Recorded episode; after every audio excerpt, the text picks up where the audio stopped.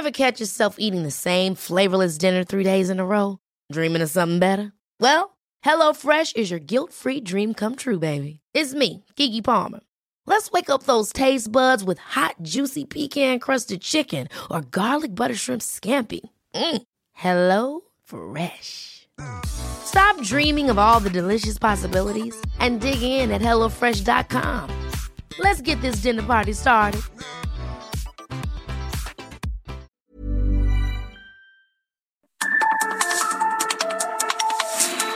Norte a las coordenadas de la información. Con Alejandro Cacho.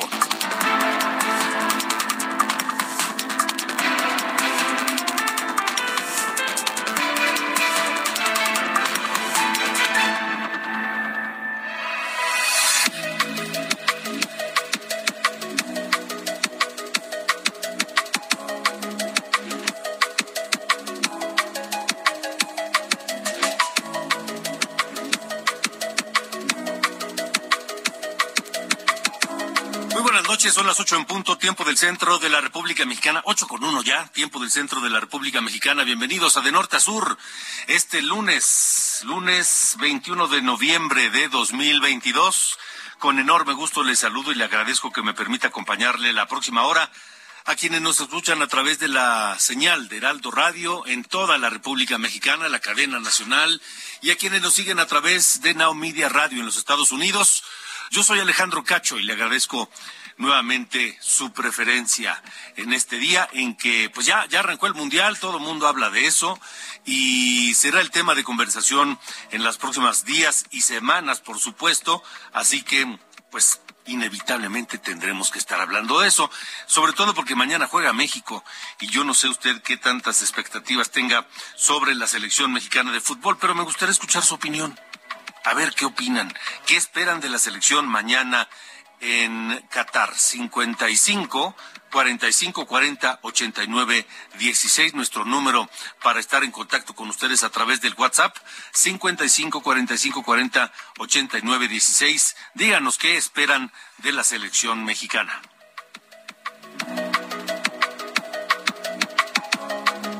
También en esta noche este, le pregunto cómo está el tránsito, cómo está el tráfico a unas horas de culminar este último fin de semana largo de 2022, este puente que estuvo verdaderamente largo, algunos desde el jueves, viernes, sábado, domingo y lunes, que está terminando. Hay mucha gente ya regresando a casa esta noche, esta noche lluviosa y fresca en buena parte del país. Escríbanos cómo le está yendo en el tráfico. Le tendremos el reporte del regreso de los vacacionistas que tomaron eh, hoy eh, el puente y que además, pues eh, durante la tarde de este lunes estuvo tomada la caseta de cobro de Tlalpan en la entrada a la Ciudad de México provenientes de Cuernavaca. Muchas personas regresaban a la ciudad y fue liberada ya, ya fue liberada la, la, la, la caseta, ya el tráfico comenzó a fluir en la autopista, pero pero ¿cómo le fue? Cuéntenos. 55 45 40 89 16. Repito, ya fue liberada la autopista, la, la, la, la, caseta de Tlalpan en la entrada de Cuernavaca a la Ciudad de México, pero sigue el tráfico. Esta noche platicaremos aquí en De Norte a Sur con el doctor Rodrigo García López. El doctor Rodrigo García López es investigador del Instituto de Biotecnología de la UNAM y también integrante del Consorcio de Vigilancia Genómica de México. El doctor García López, junto con su equipo de investigación, descubrió una subvariante del COVID-19, la VW1, que coincide con un nuevo aumento rápido de casos que está ocurriendo en el sureste del país en este octubre pasado. Y eso podría poner fin un periodo de baja transmisión después de la quinta ola de contagios en México. ¿Podríamos estar viviendo una sexta ola? ¿Podríamos tener un repunte importante en los casos? ¿Qué podemos esperar con esta subvariante que descubrieron investigadores y científicos mexicanos de la UNAM, esta subvariante de COVID, la BW1? ¿Qué podemos esperar? Se acerca el invierno. Se viene la, la, mezcla con casos de influenza y con este caso de, del virus sicicial, una cosa así se llama rara, bueno, mayor razón para mantener las medidas de cuidados. ¿Qué opinan ustedes? ¿Creen que tenemos algún riesgo importante? 55 45 40 89 16, nuestro número, esta noche aquí en De Norte a Sur. También platicaremos esta noche con la maestra Arlene Ramírez, analista internacional, profesora de la Universidad Iberoamericana, porque esta mañana el presidente López Obrador aseguró que quiere cancelar la cumbre de la Alianza del Pacífico. Está programada para esta semana. ¿Y por qué la quiere cancelar? Porque no va a poder venir el presidente de Perú, Pedro Castillo. ¿Por qué no no podrá venir porque el Congreso peruano se lo, no se lo permitió. ¿Y por qué no se lo permitieron?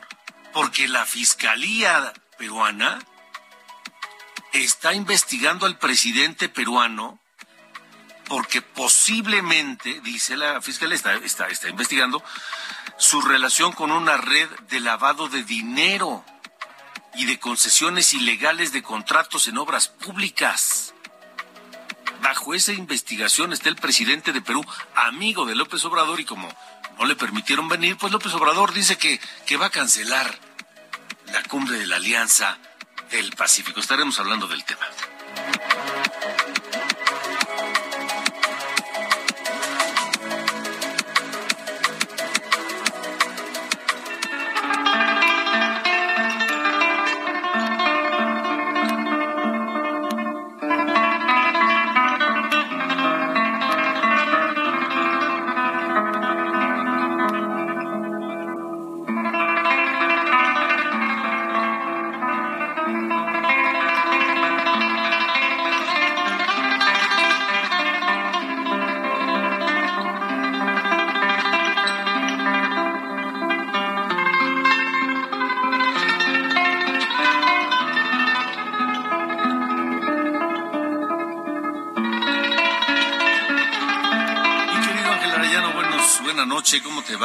Hola, ¿cómo estás, Alejandro? Buenas noches.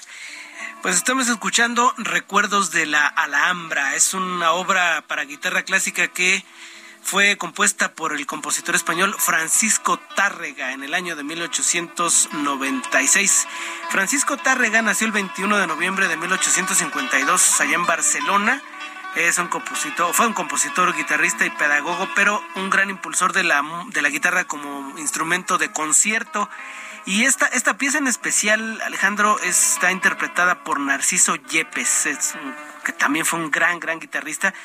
A mí me, sorprende mucho Francisco eh, Narciso Yepes que eh, diseñó su propia guitarra. La guitarra normalmente trae seis cuerdas, pero él le hizo una adaptación para tener un mástil más, más amplio y tener unos sonidos más graves. Y pues esta interpretación creo que, bueno, alguien me dijo que es de las mejores, eh, Sergio Sarmiento, que también es gran, gran admirador de la música, alguna vez me comentaba que la mejor interpretación de esta pieza, Recuerdos de la Alhambra, es precisamente de Narciso Yepes. Así que, pues hoy abrimos con esto, Alejandro, pero pues como siempre va, tendremos cambios de ritmos. Me parece muy correcto. ¿Qué más vamos a escuchar, Ángel? Eh, vamos a escuchar a Björk, esta cantante. Ok. Pues que es de culto casi casi, ¿no? Sí, sí, sí. Pero además qué historia personal de esa mujer, ¿no? Desde muy, desde muy pequeña metida en el mundo de la música y hoy a sus 55, 56 años, me parece, pues sigue todavía con una gran, gran fuerza dentro de, la música que no es nada, nada fácil mantenerse ahí en, en, la, en la cresta. Así es. Bueno, pues parte de lo que estaremos escuchando, mi querido Ángel Arayano, gracias. Gracias, muy buenas noches. Hasta luego.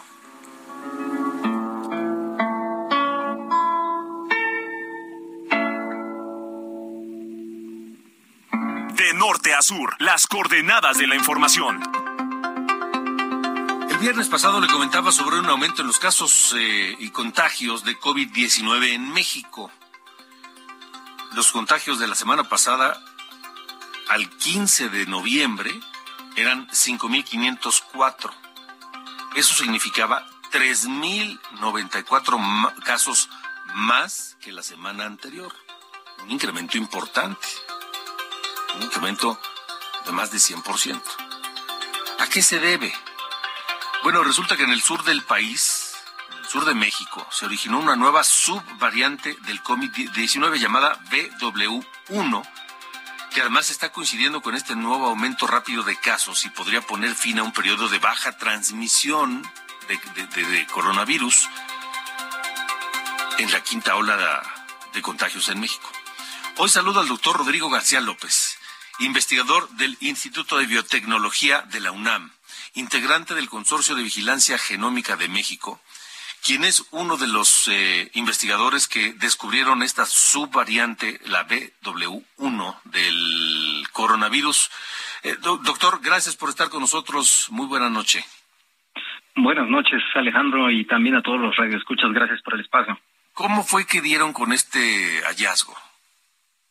Pues lo que pasa es que tenemos en la UNAM, como parte del consorcio de vigilancia genómica, que es una serie de institutos que trabajamos en la revisión de los genomas de los de los virus, de este del coronavirus, eh, tenemos una vigilancia constante en la que revisamos mutaciones y vamos eh, viendo que, cuáles son las variantes que circulan por distintos sectores del país. Estamos en contacto siempre con los del IMSS, que son los que nos mandan las muestras. Entonces, eh, estábamos revisando precisamente en octubre de este año, empezamos a notar un, un aumento este, de casos de COVID en el sureste. Actualmente es el área más afectada, más afectada por la enfermedad y notamos que la mayoría de los genomas este, que podíamos identificar en esa zona pertenecían a una sola variante, la BW1, que internamente nosotros estamos llamando Xibalbá, como el inframundo maya. Y esto porque encontramos que el origen era en el estado de Yucatán apareció aparentemente en alrededor de julio, cuando estaba precisamente en curso la quinta ola. Ok, ¿y qué, qué características particulares tiene esta subvariante, doctor? Sí, pues la hemos estado estudiando y este lo más interesante que tiene, bueno, nosotros estamos esperando que llegara esta la BQ, que es eh, la que está dominando en, en, buena parte del mundo, este ya ya ve que ha estado causando olas en sobre todo en Europa, en Estados Unidos también y este estamos esperando que llegara la BQ11, que es en particular una subvariante de esta, que ya han estado circulando en redes sociales como perro del infierno, la habrán visto seguramente. Pues Eh, justamente en esta espera nos topamos con la sorpresa de que empezó a aumentar antes esta otra, la en, en el sureste. Lo que pensamos es que tiene que ver con las mutaciones que lleva, ya que lleva varias mutaciones clave en común con la BQ, o sea, digamos, un potencial competidor que pudiera este, competir con esta BQ. Son mutaciones que potencialmente hacen más fácil que escape a los anticuerpos que combaten el virus, es decir, la respuesta inmune específica. Aunque también eh, es importante mencionar que eh, pues sigue siendo Omicron finalmente entonces, eh, sigue siendo eh, un linaje que se conoce, pues, se caracteriza su enfermedad porque en general no afecta tanto, tan fuertemente a personas susceptibles o muy mayores. Este, entonces, eh, también pues pensamos que que este podría cuando menos competir con esta otra, la que le llaman perro del infierno. Perdón, estamos platicando con el doctor Rodrigo García López, investigador del Instituto de Biotecnología de la UNAM e integrante del Consorcio de Vigilancia Genómica de México. Doctor, eh, ¿podríamos decir que esta es una eh, subvariante mexicana de coronavirus?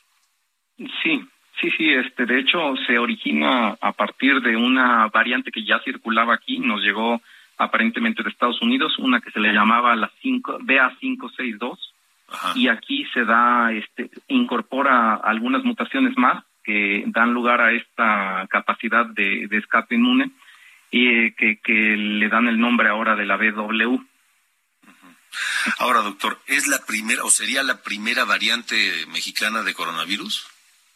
Eh, no, de hecho tuvimos una, este, durante el final del primer año que tuvimos la pandemia, este, una, la B11519, que también fue este, bastante fuerte por aquí nada más que esa se acabó cuando llegó este, la variante alfa. En este caso, pues más bien pensamos que va quizás eh, a acaparar el nicho que podría ocupar la BQ, entonces van a competir un poquito. Ya. Ahora, doctor, eh, ¿qué tan protegidos estamos con las vacunas actuales contra esta variante? Pues es importante tomar en cuenta que las vacunas tienen un cierto este, meses de protección En general sí se recomienda que si alguien no se ha vacunado en los últimos seis meses, por ejemplo, este, se trate de conseguir un refuerzo, que actualmente ya están disponibles en los centros de salud. También puede contar el haberse enfermado, pero sí, si ha pasado más de ese tiempo, sí este, podríamos estar un poco pues abiertos a que nos vuelva a infectar. De acuerdo. Eh, doctor, los síntomas son los mismos. Sí, básicamente tanto la que están llamando ahora perro del infierno como la otra que están llamando pesadilla, como esta, la Xibalba, la BW, eh, tienen los mismos síntomas que son fiebre, dolor de garganta, tos, cuerpo cortado. También eso hace muy difícil diferenciarlo de la influenza y otros eh, virus que circulan en la temporada, por lo que es recomendable eh, pues recordar que se vacune la gente con las correspondientes. Ahora, las medidas de protección o de prevención, mejor dicho, ya las conocemos. Es el que el cubrebocas, evitar aglomeraciones, este, etcétera, ¿no? Sí, es correcto. Sobre todo pues, evitar espacios cerrados y este muy llenos de gente sería lo principal, pero sobre todo estar pendiente también eh, de los síntomas para poder cortar los las cadenas de contagio. Sobre todo no va no llevarle la enfermedad a personas susceptibles como personas mayores o personas con comorbilidades. Es que eso es lo más importante cortar la cadena de contagios para evitar que el, el, virus siga mutando, ¿no? Sí, efectivamente, mientras más virus estén circulando al mismo tiempo, más cantera tiene de dónde echar mano para, para este, aparecer alguna mutación que, que nos pueda perjudicar más. Entonces sí es importante pues frenar los contagios sobre todo. Ahora, eh, doctor, ¿qué prevén ustedes como científicos eh, en esta temporada de bajas temperaturas, de influenza, del otro virus, sicicial, o no recuerdo bien el nombre, en combinación con estas nuevas pues este subvariantes. Sí, el problema es que justamente en la temporada de invierno este, estamos eh, pues muy inundados de, además de reuniones, porque pues sí, por supuesto, este, uno pasa más tiempo este, con los suyos, pero también este, están mm, pues más eh, alerta a la gente por, por las enfermedades tipo influenza. Y es que este año ya influenza nos vuelve precisamente con cierta venganza porque en años pasados, pues al no estar la gente circulando en las calles y demás, pues sí se había reducido bastante. Esta vez sí nos está llegando. Este, el problema es que, como decía, es difícil identificar a cuál se debe. Por eso lo mejor es tener este, el refuerzo también de la influenza este, al, al día. De acuerdo. Pues, eh, doctor Rodrigo García López, le agradezco mucho que haya estado con nosotros esta noche. Muchas gracias. Hasta luego. Que le vaya muy bien el doctor Rodrigo García López, investigador del Instituto de Biotecnología de la UNAM e integrante del Consorcio de Vigilancia Genómica de México con esta, pues, subvariante. Yo no sabía que ya había una, una subvariante mexicana del coronavirus, esta nueva Xibalbá que técnicamente se le conoce como la BW1 y que ya está circulando sobre todo en el sureste mexicano. Precaución, precaución de verdad. Cuídense, usen cubrebocas, sobre todo si están en lugares encerrados, como decía el doctor, si están en el transporte público, en los elevadores, en, pues, las juntas, en fin, donde haya más gente, hay que cuidarse, hay que evitar que se siga propagando este y cualquier otra de las cepas del coronavirus. Son las 8 de la noche con 18 minutos. De norte a sur, con Alejandro Cacho. Bueno, le quiero recordar que eh, ya se despejó la caseta de la, de la autopista Cuernavaca, México, a la entrada de la Ciudad de México. Vamos precisamente allá en pleno regreso vacacional. ¿Cómo está el tránsito por allá? Mario Miranda, te saludo, buena noche. ¿Qué tal, Alejandro? Buenas noches pues te informo que este día, pues miles de vacacionistas quienes regresaban después de este puente vacacional se vieron afectados debido a bloqueos que se realizaron en este día en esta en la en la autopista México Cuernavaca. El primer bloqueo empezó alrededor de las 12 del día, donde eh, trabajadores maestros de la educación de Guerrero bloquearon la caseta, tomando la caseta, hicieron tomar las instalaciones de la caseta y estaban cobrando 100 pesos a todos los automovilistas que deseaban ingresar a esta a esta a la Ciudad de México. Alejandro, te comento que ellos estuvieron alrededor de tres horas después, ya se retiraron esto en dirección hacia la Ciudad de México, donde pretenden ser recibidos por el presidente Andrés Manuel López Obrador. Posteriormente, alrededor de las tres y media, cuatro de la tarde, se realizó un bloqueo más abajo, lo que es en el entronque casi con el viaducto Calpan y la autopista México-Cuernavaca, por parte de vecinos de la colonia San Pedro Mártir, quienes comentan que desde hace un mes no tienen agua, por ese motivo decidieron realizar este bloqueo. Esas personas estuvieron alrededor de cuatro horas bloqueando la autopista, la caseta y la, perdón, la autopista, incluso prendieron algunas llantas y pues tardaron bastante tiempo, fueron cuatro horas en lo que llegaron los elementos de la Policía Metropolitana que nos convencieron de retirar este bloqueo. Ya a esta hora, siendo casi las ocho de la noche, nos encontramos en lo que es en la caseta y ya la vialidad ya se encuentra reabierta porque las personas, las autoridades de Caminos y Puentes Federales decidieron cerrar la caseta, a la autopista, perdón, a la altura de Cuernavaca, desviando a los automovilistas hacia la carretera federal México-Cuernavaca o bien hacia la carretera Xochimilco-Huastepec. Por tal motivo estuvo cerrada esta carretera alrededor de siete horas. Ya en estos momentos está abierta la circulación y ya poco a poco empiezan a ingresar los automovilistas. Alejandro. Bueno, Mario, pues estaremos pendientes. ¿Está lloviendo por allá? No, todavía no llueve. Ya comenté que ya llueve en la zona sur, pero todavía no llega a este punto. Estaban comentando que llovía por la zona de San Jerónimo. Sí, hay, hay varias zonas en, en el Valle de México con lluvia esta noche. Gracias, Mario Miranda. Estaremos pendientes, Alejandro. Hasta luego, buenas noches. Sí, hay varias eh, zonas con lluvia y con temperaturas pues que ya empiezan a ser bajas. Tenemos una temperatura de 13 grados en este momento en la Ciudad de México y se espera que las lluvias continúen un rato más y que la temperatura siga bajando estará la mínima alrededor de los 10 grados en el Valle de México, bajará hasta los 7 en las zonas altas eh, del Valle de México, hay que tomar algunas precauciones. Siete grados, pues ya es, ya es un frío, pues importante que hay que requiere de, de alguna chamarra, de alguna bufanda y de cuidados, de cuidados extras. Y así seguirá el resto de la semana bajando la temperatura. Son las ocho con veinte, tiempo del centro de la República Mexicana. Vamos contigo, Ebert Escalante, a Yucatán. Esta mujer, ¿qué tenía en la cabeza esta turista que se atrevió a subirse a, a la pirámide? este, allá en Chichen Itza. Te saludamos, Ever, buena noche. Buenas noches, ¿me escuchas? Sí, adelante. Una turista, al parecer de origen español, incumplió la prohibición de subir a la pirámide del castillo en la zona arqueológica de Chichen Itza, lo que generó el enojo de decenas de visitantes que exigieron ser encarcelada y quienes incluso la agredieron físicamente. Al respecto, el Instituto Nacional de Antropología e Historia, INA, informó que procederá legalmente en contra de dicha turista y recalcó que se puso a disposición de la Secretaría de Seguridad Pública de Yucatán para el deslinde de responsabilidades. En un comunicado indicó que la turista eh, extranjera incumplió la prohibición de acceder a la escalinata del castillo en Chichén, afectando la operación del sitio arqueológico. Explicó que no se puede acceder a este tipo de monumentos piramidales en esta zona arqueológica, ya que se considera que se pone en riesgo a los visitantes el patrimonio cultural. De hecho, dijo que podría ser multada hasta con 150 mil pesos. Cabe mencionar que cuando la mujer descendió de la pirámide, decenas de personas empezaron a grabarla con sus teléfonos celulares, la abucharon y gritaron que la linchen por no cumplir con las normas del sitio. Otros turistas se exigieron cárcel para la extranjera. Hubo, quienes le jalaron el cabello, le tiraron agua, le pegaron la cabeza y amanizaron con, con hincharla. Llamó la atención que ningún custodio del NIN actuó a tiempo para impedir que se suba al edificio prehispánico y que se hayan demorado tantos minutos en entregar a la policía, poniendo en riesgo su integridad. Esta es la información que tenemos de lo que ocurrió en Chichen Itza el día de ayer. Ever Escalante, gracias. Un abrazo, buenas noches para. Hasta luego, buenas noches. Y sí, raro que los vigilantes allá de Chichen Itza no hayan podido impedir que esta mujer se trepara la, a la, a la pirámide. Eso sí, los de Lina son buenos, buenos para de repente parar obras, siempre y cuando no sea la del tren Maya, este, pero pues ahora les falló.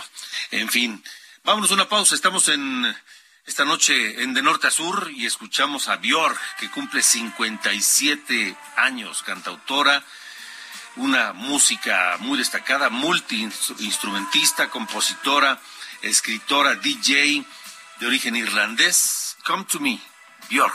Pausa y regresamos esta noche, esta noche fresca y lluviosa en De Norte a Sur.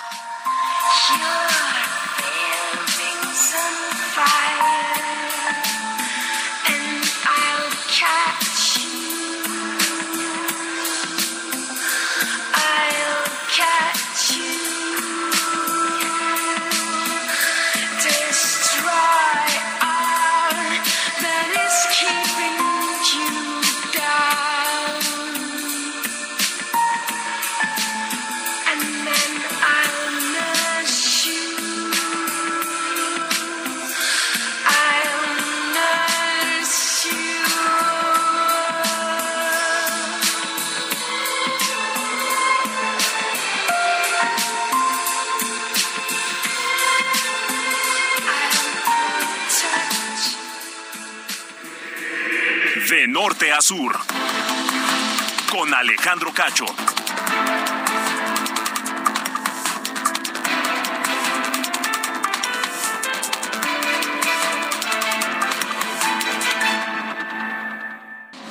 De norte a sur, las coordenadas de la información. Ever catch yourself eating the same flavorless dinner three days in a row? Dreaming of something better? Well, HelloFresh is your guilt-free dream come true, baby. It's me, Kiki Palmer. Let's wake up those taste buds with hot, juicy pecan-crusted chicken or garlic butter shrimp scampi. Mm. Hello Fresh. Stop dreaming of all the delicious possibilities and dig in at HelloFresh.com. Let's get this dinner party started.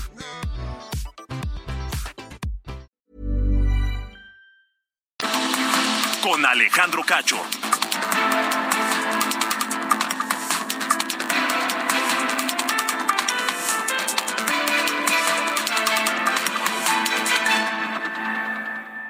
Maestro, ¿cuál es el secreto para cubrir mejor?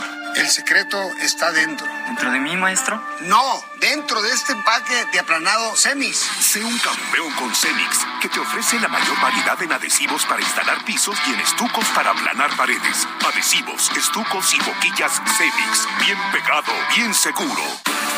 Adhesivos, estucos y boquillas Cemix. La mejor alineación para tener un acabado de campeonato.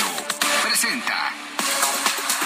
La segunda jornada de la Copa del Mundo dejó resultados más que interesantes, como la victoria 6 a 2 del equipo de Inglaterra sobre Irán, encuentro en el que se agregaron 27 minutos de tiempo de compensación. La victoria sufrida, pero victoria al fin del cuadro de los Países Bajos, 2 por 0 sobre el cuadro de Senegal. Estados Unidos y Gales empataron a un gol por bando, donde la gran figura fue Gareth Bale, el galés que por cierto se llevó una gran ovación cuando se da a calentar en el terreno de juego. En este partido hubo 13 jugadores de la Premier League de manera simultánea. Y en el tema político, bueno, pues finalmente Harry Kane, el capitán de la selección de Inglaterra, que saldría, se esperaba, con eh, un brazalete con los colores del arco iris, en cambio salió al campo con un brazalete azul con la frase aprobada por la FIFA, no la discriminación, ante la amenaza de la FIFA, que por cierto dijo que daría una tarjeta amarilla a quien salía con un brazalete con los colores del arco iris. Y finalmente será Henry Martín, quien esté en el partido de mañana como centro delantero en el duelo entre las selecciones de México y Polonia. Soy Edgar Valero y los espero mañana con más en los profesionales del deporte a las 4 de la tarde aquí a través de El Heraldo Radio.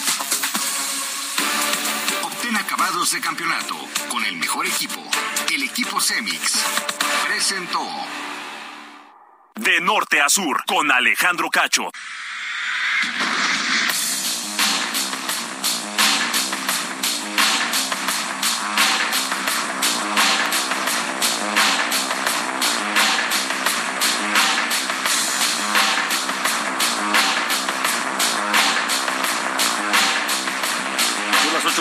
8 con 31, seguimos escuchando a Björk y esto que se llama Army of Me de la selección hecha por Ángel Arellano para esta noche aquí en De Norte a Sur.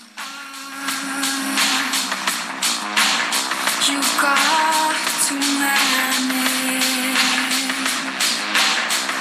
I won't sympathize anymore. De norte a sur, con Alejandro Cacho. Buenas noches, estas son las noticias de norte a sur. Policías de la Ciudad de México se enfrentaron contra un presunto asaltante en el estacionamiento del centro comercial Mítica, ubicado en la alcaldía Benito Juárez. Omar García Harfuch, secretario de Seguridad de la capital, informó que los hechos derivaron de un asalto contra un transeúnte.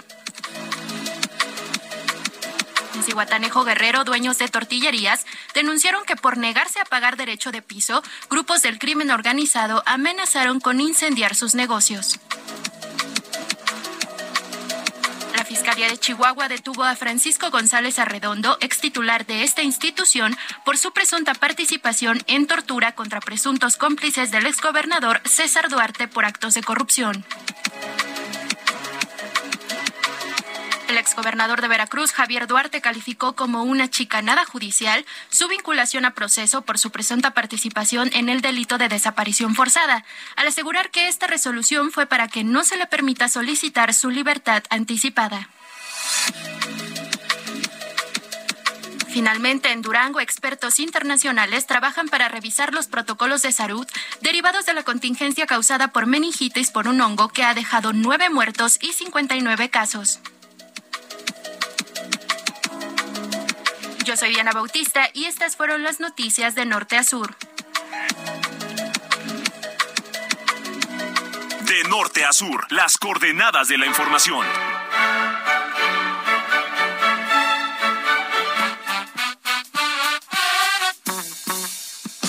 ¿Qué pasa, mi querido Carlos Allende? ¿Cómo dice usted que le va en este lunes? Todo muy bien, señor Cacho, ya aquí en regresando a las, a las andadas después del buen fin, ¿no? que aprovechamos ampliamente. ¿Te endeudaste? No, no, no, no. Eh, tuve la fortuna de poder ahorrar un buen dinerín. Porque, este, an- an- digo, no los quiero aburrir con detalles de mi vida personal, pero vamos a montar un departamento próximamente. Entonces, pues había que, había que despacharse con la cuchara grande, sobre todo en, en el buen fin, ¿no? Para que rindiera más el, el dinero. Me parece muy correcto. Pues sí. Digo, sí, la ¿Listo fecha para para ver mañana México? Eh, eh, ¿Cómo? ¿Listo para ver mañana México? Ah, sí. No, de que lo voy a ver, lo voy a ver. Pero ya luego ya ponerme a pronosticar de nada que va a ganar, la neta es que no sé. ¿Cuál es tu pronóstico? Me, encan- me encantaría poder decir que, que va a ganar. O sea, yo, el mexicano dentro de mí dice, no, que gane. Pero pues, luego pierdes contra Suecia, mano. Y luego este, le ganas a, a Irak. Entonces, la, la consistencia no está ahí como para decirte, sí le vamos a ganar. Aparte que no estoy a favor de que hayan convocado a Raúl Jiménez. Entonces, la neta es que no. Pero bueno, si tuviera que, que apostarle, chance me iría por el empate. Yo creo. Bueno, muy bien, me parece muy correcto. Ya veremos mañana. A En ver, fin. ya mañana lo comentaremos. Sí, ¿Qué nos tienes hoy? Hoy, miren, aprovechando que ya andamos en, con todo, con este asunto del, del Mundial, eh, me pareció correcto eh, pues hacer unos repasos ¿no? de qué es lo que está pasando y pasó allá en Qatar. Eh, para empezar, de inicio es el Mundial más caro en la historia, así que te doy un recuento de los últimos cuatro y ya te digo la cifra para eh, Qatar. Alemania 2006 costó 4.3 mil millones de dólares. Eh, Corea-Japón 7 mil millones. Rusia 11.6 mil millones de dólares. Brasil 15 mil millones de dólares. Y están listos para la cifra de Qatar. Agárrense donde estén sentados. A ver, a ver. 300 mil millones de dólares. No. Sí. 300 mil millones. 20 sea, veces 20 más. veces más. 20 veces, 20 veces más que, que lo que costó Brasil. Así, ta- tal cual. O sea, tú ves una gráfica del, del costo de, la, de las copas del mundo y son así, poquito, poquito, poquito, y de repente, trópatelas, sale la, la graficota con Qatar. La diferencia y, mucho de la razón por la que esto pasó fue eh, que pues, en todos estos países que dije, o sea, en Alemania, Corea, Japón, Rusia, Brasil, todos pues, ya tienen algo de infraestructura futbolística hecha. Qatar no. O sea, Qatar tuvo que echarse ocho estadios desde cero. Y la verdad es que estadios, ¿eh? Sí, bueno, de que nadie los discute. O sea, de que están hechos con, con, con pinceladas, incre- son in- tan increíbles y por eso costaron tanto. Además de eso, un aeropuerto nuevo, ¿no? Para manejar el nuevo eh, tráfico aéreo que, que iba a traer el, el mundial, hoteles, eh, calles, restaurantes, o sea, centros comerciales. Tuvieron que hacer toda la inversión de eh, estas, estos, eh, estas cosas para poder albergar el mundial. Entonces, por eso es que le salió en 300 mil millones de dólares este chistecito. Entonces, eh, pues en esas andan allá. Que digo, no es como que les eh, falte el dinero, ¿no? Ya están más sobrados que faltados, pero a final de cuentas en esas anda. Y otro dato importante, curiosillo, nada más para no dejarlo ir, ir a la final del Mundial es ligeramente superior que lo que eh, costaba en Rusia. Por ejemplo, en Rusia te salía el boleto para la final 1.100 dólares y ahora cuesta 1.607.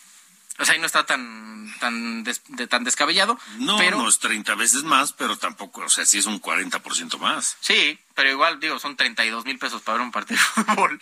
Que, digo, no es como que uno anda aquí de- despilfarrando cosas de por todos lados, pero sí parece algo bastante importante, ¿no? Una inversión fuerte. Pero sí, 300 mil millones de dólares costó este eventito. Híjole, qué locura. Bueno, muy bien, muy bien. Que digo, si los tienes, pues ahí está, ¿no? Ahí está la inversión y pues dale y, que- y ojalá quede bien. Este, pero, pues, digo, sí está un poco desproporcionada la inversión. Sin duda. Muy bien, señor. Pues mañana platicamos el resultado del partido. Claro que sí. Órale, gracias. Abrazo. Adiós.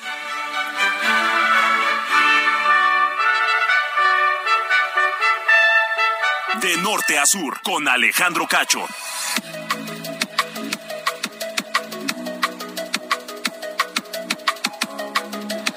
Las 8 con 39, 8 de la noche, 39 minutos. Continuamos en De Norte a Sur. Eh, fíjense que el presidente López Obrador esta mañana en la conferencia de Palacio Nacional este, habló de la posibilidad de cancelar la cumbre de la Alianza del Pacífico, que comenzaría, o está programada para comenzar pasado mañana. Y la razón sería porque el presidente del Perú, Pedro Castillo, no podrá venir. Así lo dijo López Obrador esta mañana. Es muy probable, voy a hacer unas consultas el día de hoy, que se cancele el encuentro de los países de la Alianza del Pacífico, porque no le dieron permiso de asistir al presidente del Perú. Es que yo soy el presidente transitorio o temporal de esa alianza y le corresponde ser el presidente del Perú el que reciba la presidencia. Entonces, si no viene, ¿a quién le entrego? Podríamos hacer una reunión en Perú, pero tengo que consultar. Lo que sí no considero conveniente es hacer una reunión sin que esté el presidente que debe de recibir pues eh, la estafeta. Bueno, sí, es un punto, ¿verdad? Si le tiene que entregar la presidencia del organismo al presidente que no puede venir, tiene un tiene un punto López Obrador, pero detrás de esto hay otros motivos, otros motivos de orden ideológico y afectuoso, porque López Obrador es, es amigo del presidente Pedro Castillo y vio y saludó y hizo fiesta cuando Pedro Castillo ganó la presidencia del Perú. Pero ¿por qué no puede venir Pedro Castillo? ¿Por qué no puede venir? Bueno, no puede venir porque se lo prohibió el Congreso peruano, pero ojalá solo fuera por eso. Hay muchas otras implicaciones que le quiero preguntar su opinión y su análisis sobre esto a la maestra Arlene Ramírez, analista internacional, profesora de la Universidad Iberoamericana, que está esta noche de norte a sur con nosotros. Gracias, eh, maestra. Buena noche. ¿Qué tal? Muy buenas noches. Muchas gracias por la invitación. Un gusto. Igualmente. ¿Qué pasa en torno del presidente Pedro Castillo de Perú y, por qué no puede venir? La fiscalía lo investiga. ¿Cuál es su, su, su punto de vista sobre esto? Sí, justamente el, presidente tiene un par de, de, carpetas abiertas de investigación que le prohíben dejar el territorio peruano eh, y sobre todo eh, en especulación de una posible solicitud de asilo en algunos países. Eh, es una situación complicada legalmente y jurídicamente porque, bueno, él teniendo eh, cierto fuero, la única forma en la que el, el Congreso y el, el, órgano consultor de la Fiscalía le puede eh, garantizar al pueblo que puede tener algún, em, pues la, la, garantía de que no se va a, a utilizar el fuero como un mecanismo para, la, para evadir la justicia, pues es prohibiéndole la salida del país. Es la cuarta ocasión y de forma reiterada el, el Congreso ha mencionado claramente eh, no hay posibilidad de que el presidente salga eh, de, del territorio, por lo menos hasta que la Fiscalía dé eh, alguna resolución sobre las carpetas que eh, tiene abiertas para el actual presidente peruano. Ahora, de, de, ¿por qué lo están investigando?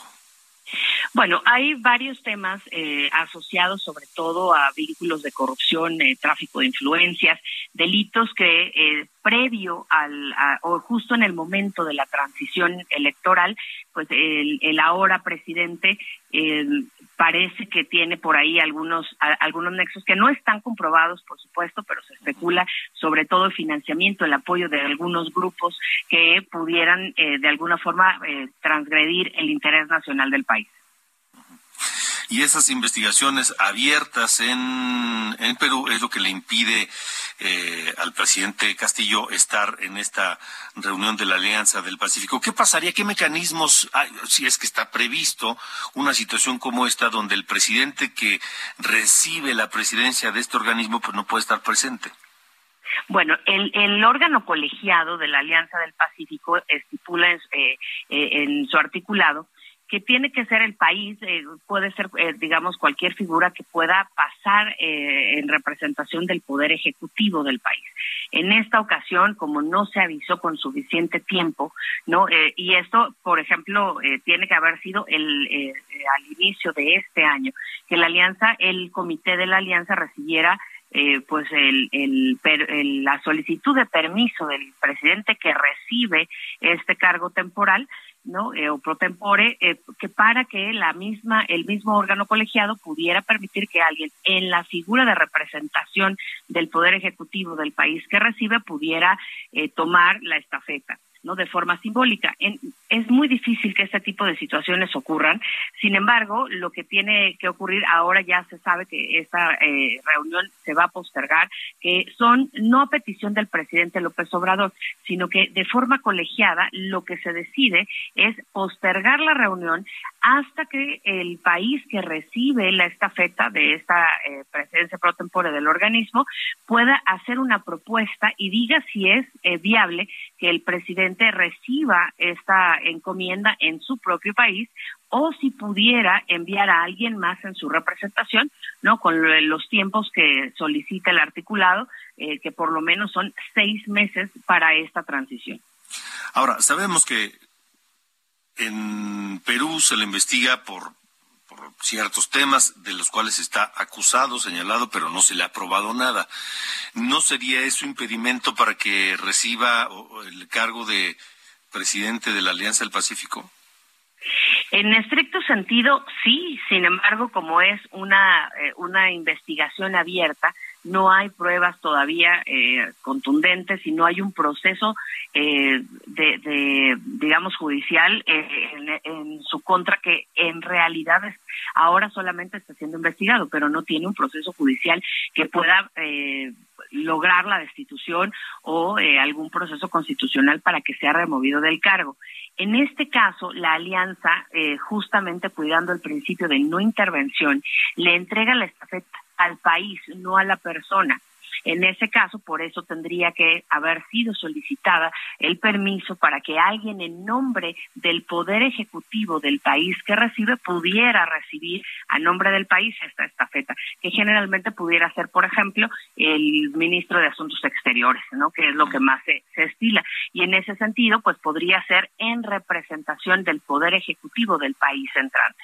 Y en ese mismo caso, en caso de que el presidente López Obrador no pudiera acudir al encuentro para poder hacer el cambio de esta feta, seguramente la persona que tendría que hacerlo sería el, actual eh, canciller de México, ¿no? En representación, siempre y cuando este órgano colegiado integrado por eh, por Chile, por Perú, por Colombia y por México recibiera la solicitud con tiempo suficiente para poder entonces hacer la transición entre representantes de los ejecutivos de ambas naciones.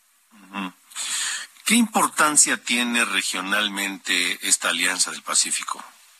Bueno, en su momento fue muy relevante, ¿no? Eh, este tipo de mecanismos eh, surgieron en el marco de un proceso de regionalización que a nivel internacional fue una tendencia. en Los países eh, se empezaron a agrupar, viendo, por supuesto, el poderío, ¿no? De, Asia, de Europa, ¿no? Y sobre todo el, fortalecimiento del, norte del mismo continente, ¿no? Con el NAFTA en su momento.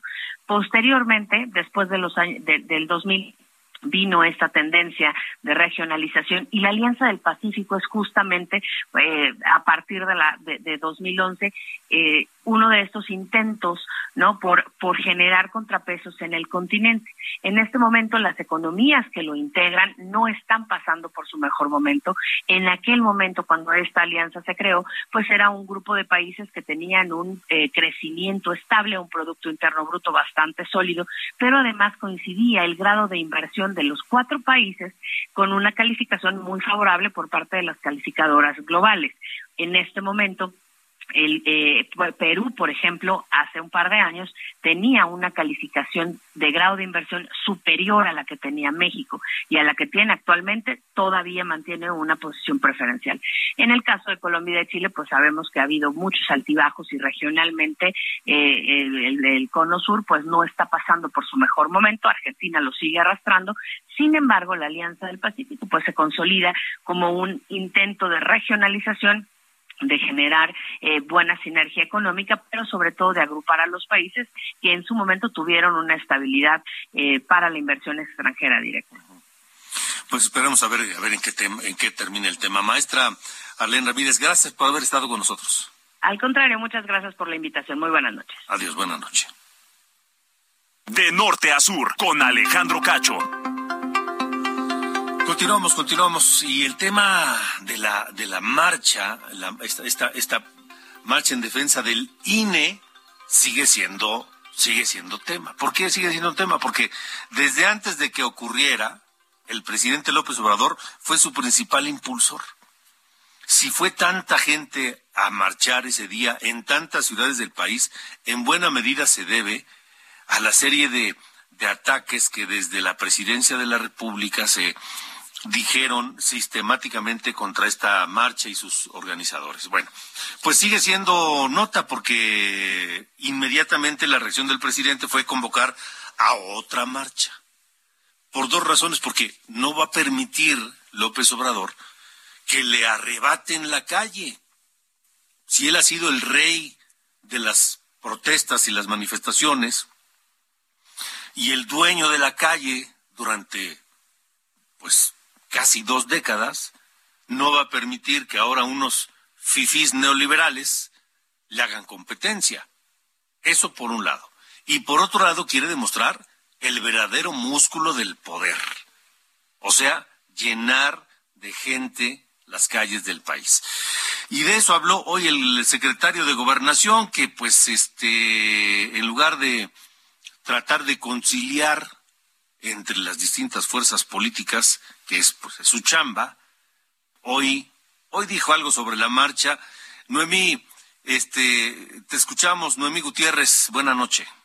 Hola, muy buenas noches, Alejandro. Pues después de la conferencia de prensa matutina, el presidente Andrés Manuel López Obrador encabezó una ceremonia por el centenario luctuoso de Ricardo Flores Magón. Ahí estuvo acompañado por integrantes del gabinete, también por la gobernadora del Banco de México y la jefa de gobierno de la Ciudad de México. Y fue al final, en una entrevista con medios de comunicación, que eh, hablamos con el secretario de Gobernación, Adán Augusto López Hernández. Ahí nosotros le cuestionábamos cómo iba a estar este operativo para la marcha del 27 de noviembre. Le cuestionábamos si iban a poner vallas o quién estaría a cargo de esta seguridad. Dijo que probablemente, pues no nos lo quiso confirmar, sería la Secretaría de Seguridad y Protección Ciudadana, pero lo que causó polémica fue la opinión que dio sobre la marcha que se realizó este 13 de noviembre a favor del INE y en contra de la reforma electoral que presentó López Obrador. Pero escuchemos qué fue lo que nos dijo en los patios marianos de Palacio Nacional. ¿cuántas personas cree que van a venir a la manifestación? Uh, todavía muy temprano para darle un pronóstico. ¿La de la oposición, sí? ¿Cuál de la La oposición? de que fue la de creo. No, eso no fue marcha. ¿Qué fue? Fue una caricatura de marcha. ¿Por qué? Por la cantidad de personas, por lo que pedían. Por los convocantes, No, así déjelo. Pregúntele a Diego. vengan a apoyar al presidente? ¿Acarreados? ¿Qué le responde al tema de la secretaría? Que le dicen que están pagando para que vengan. No, porque no le falten el respeto al pueblo. Bueno,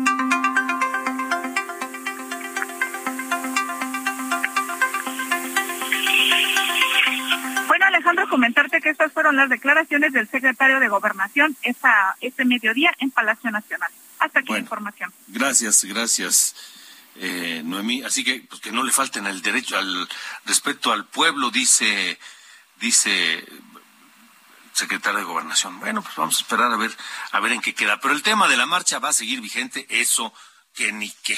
Son las ocho con cincuenta y tres minutos. Antes de irnos, le, comparto algunos temas de eh, datos que del Secretariado Ejecutivo del Sistema Nacional de Seguridad Pública que da a conocer sobre algunas entidades y da y da eh, datos sobre San Luis Potosí que registra una importante baja delictiva en lo que va de este año 2022.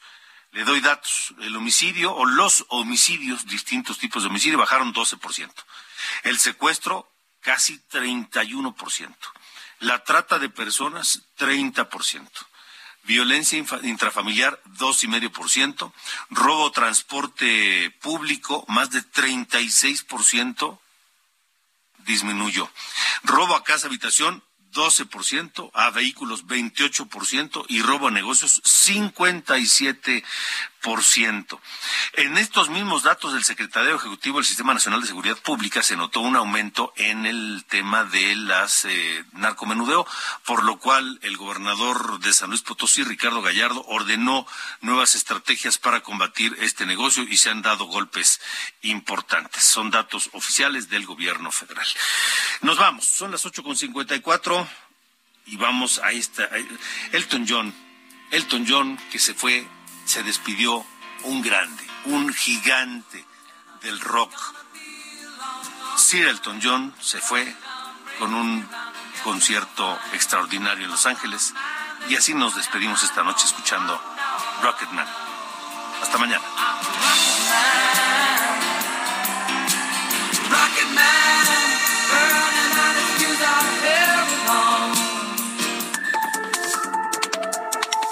Esto fue De Norte a Sur, las coordenadas de la información. Con Alejandro Cacho.